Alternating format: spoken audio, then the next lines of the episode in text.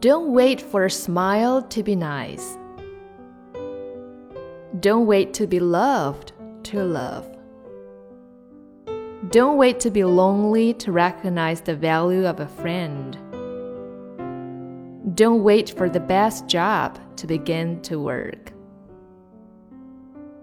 Don't wait to have a lot to share a bit. Don't wait for the fall to remember the advice. Don't wait for pain to believe in prayer. Don't wait to have time to be able to serve. Don't wait for anybody else pain to ask for apologies.